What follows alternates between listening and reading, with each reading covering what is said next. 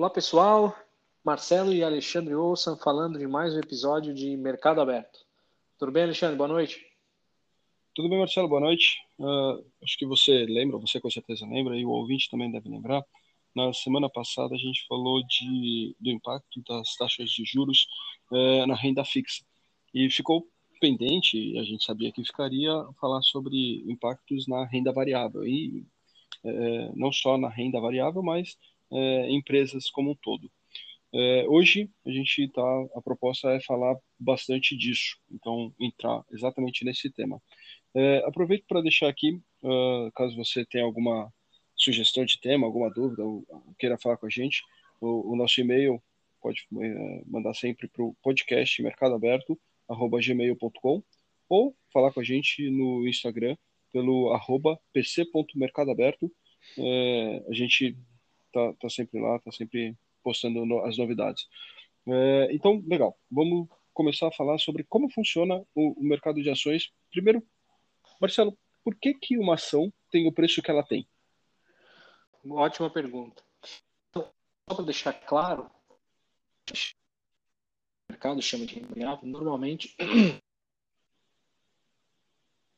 os valores são as empresas listadas na bolsa. É, a, maneira por qual a gente precifica uma, como é que a gente sabe quanto uma empresa vale, basicamente é um cálculo baseado no tudo que a empresa vai render para a gente no futuro. Então pense em como é que você projeta os resultados e os ganhos de cada uma das empresas, de cada um dos setores, porque no final é isso, a empresa está lá para dar lucro e você compra ou vende uma ação baseado no, no fato de, cara, ela, ela, vai, ela vai me remunerar, ela vai trazer dinheiro, ela vai gerar resultado e eu atribuo um valor para isso.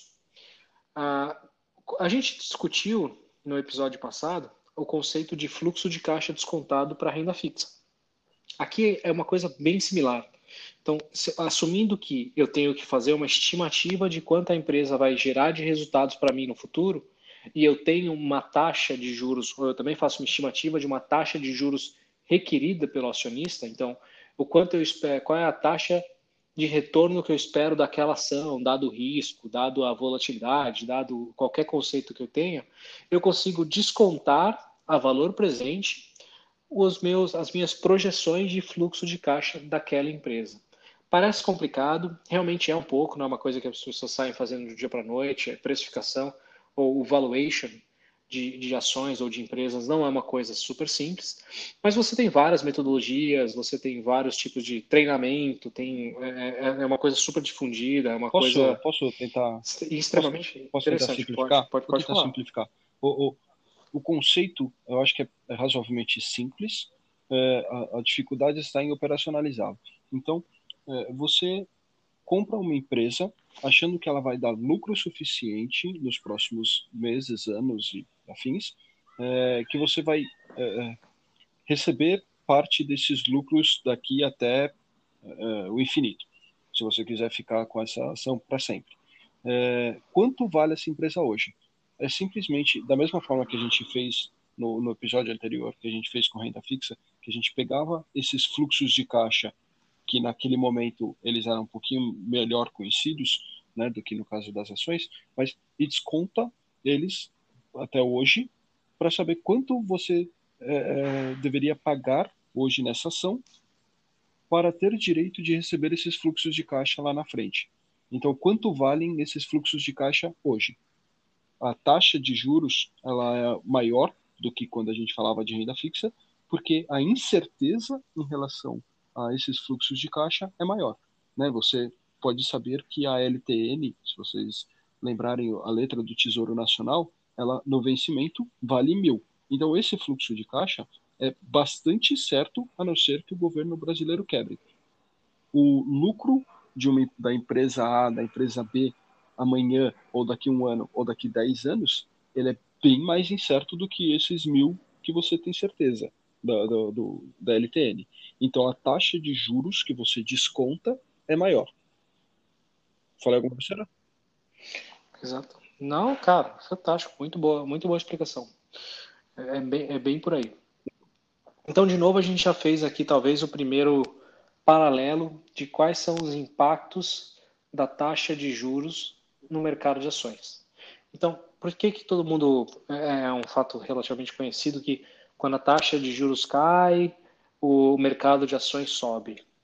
O, conversando inicialmente, até, até existe um efeito, talvez até um pouco mais simples, pensando em ambiente Brasil, que é quando as pessoas têm o seu dinheiro rendendo a 15%, 20% na, numa, numa renda fixa, ela talvez precise menos colocar o dinheiro no, no mercado de ações, que é mais volátil.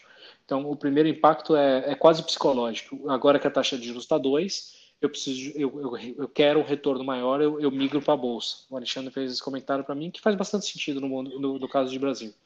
Agora, o impacto nessa precificação que a gente estava comentando, que o Alexandre colocou de uma maneira muito boa, é quanto mais alta, ou quanto, vamos pensar assim, quanto mais alta for a taxa de juros, maior é o desconto que eu vou dar nesses fluxos de caixas, uh, nesses fluxos de caixa futuros. Então, isso faz com que o valor presente dela seja menor. Então, quanto mais alta for a taxa de juros, mais baixo é o preço da minha ação hoje, porque eu vou, eu vou precisar, eu vou requerer um desconto cada vez maior por causa da taxa isso de juros. Vale, e o isso vale para a bolsa inteira. A hora que todas as empresas é, exigem um, um retorno menor, você deveria ter ver todas as ações, né, ou pelo menos grande parte dessas ações, melhorando o valor, subindo o valor e a bolsa sobe. Isso, exatamente, exatamente. E só lembrando que quando a gente fala de nível de, de, juros, não necessariamente é só os juros à vista, né? não é só o, sim, sim, a Selic de 2%. A gente está falando da estrutura como um todo. Então, se eu estou descontando fluxo de caixa futuro, o meu o formato da curva longa tem super impacto aqui. Então, essa é uma coisa importante. E isso me traz para mais um ponto que a gente ia discutir aqui, que é o impacto em cada uma das empresas, em cada uma das uh, das indústrias ou dos setores. Então, o como isso, porque uma coisa é quando a gente conversa e fala da taxa de juros, quando eu estruturalmente estou valorizando ou descobrindo o preço das minhas empresas. O segundo é, tudo bem, a gente falou que a gente precisa estimar os fluxos de caixa futuros de cada empresa, o que significa que a gente tem que estimar o resultado de cada empresa.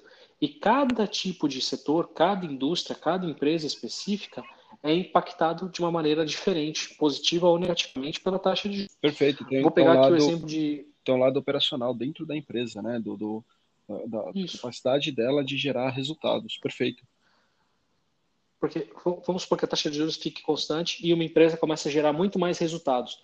O preço dela vai subir, o valor dela vai subir. Então, se a taxa de juros influenciar o quanto essa empresa consegue ou não gerar de resultados, ele vai ter tido no preço da ação de, banco é um é, também também super simplificando, tá? Mas pensa que bancos o, o, o, a, lá, o trabalho normal, o básico, o, a, o que o banco faz é tomar dinheiro de pessoas que são superavitários e emprestar dinheiro para pessoas que são deficitários. Esse é o esse é a atividade básica de banco. Então, ela usa o dinheiro de pessoas que estão correntistas ou qualquer tipo de, de instrumento de captação e empresta para outras pessoas cobrando uma taxa de juros mais alta. O que significa que banco se financia no curto prazo e banco empresta dinheiro normalmente no prazo mais longo.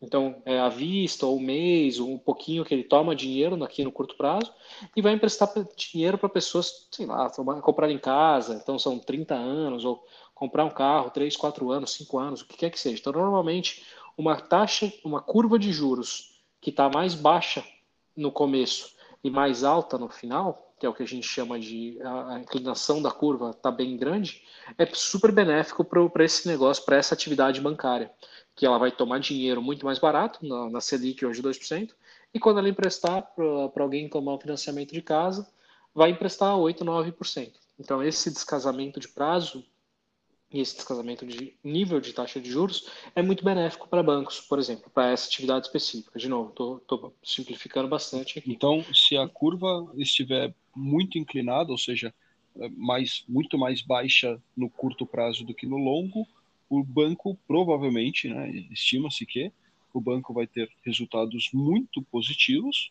e isso vai fazer com que o, a empresa banco valha mais, porque ela vai ter fluxos de caixa mais altos.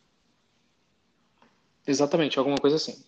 Entendi. Eu só, só queria Exato. fazer uma, uma rápida explicação do porquê que o banco se financia no curto e se e empresta no longo. O se financia no curto, que você diz, se eu entendi certo e se é, eu não estiver falando nenhuma besteira aqui, é, todo aquele dinheiro que, que a pessoa física ou que mesmo empresas deixam no, no caixa, da, na, na, na conta corrente parado, ou ele deixa na poupança, ou ele deixa no, num CDB com liquidez diária, esse tipo de coisa, é, o que o, o, o, cliente recebe é a taxa curta, é a taxa de um dia, inclusive, que é a Selic, muitas vezes, né, ou alguma coisa vinculada a essa Selic, e, e aí quando ele vai emprestar, ele vai emprestar, né, você deu exemplo aí de é, financiamento imobiliário, ou mesmo para empresas, vai ser alguma coisa que a empresa vai me pagar daqui três, seis, nove meses.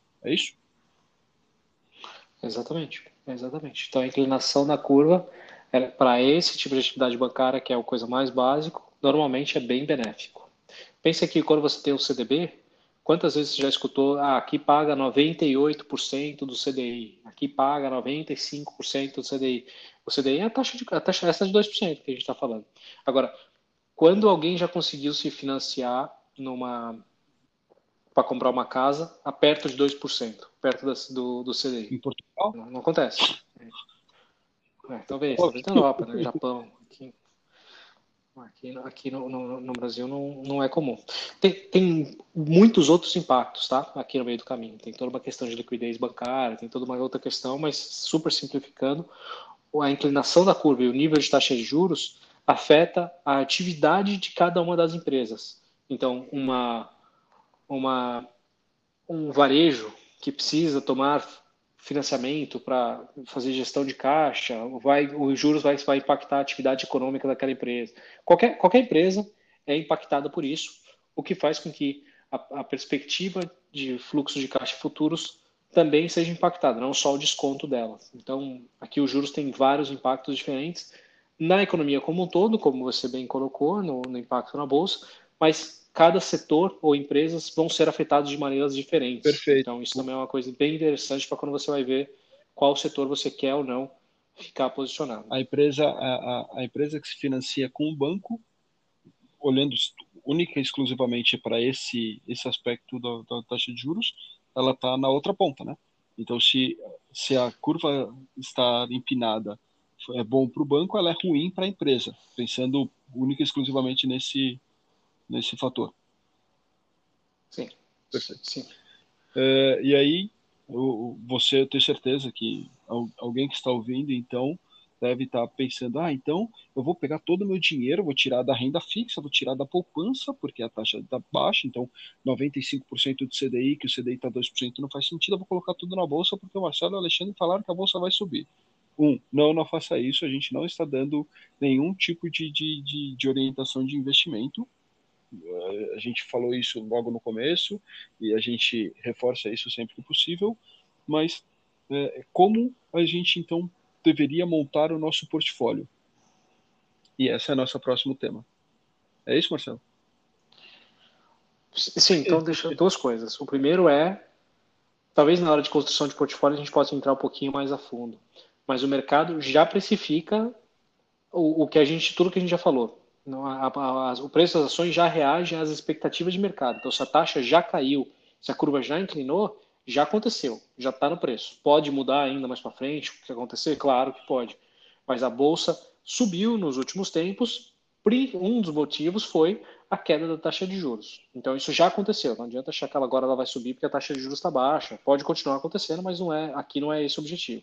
E sim, quando a gente, eu acho que agora um tema bem legal é construção de portfólio de novo, não vai ser o, o caráter não vai ser para dar sugestões do que comprar empresas específicas, mas muito mais como você tem que ter a cabeça na hora que você está construindo o seu portfólio.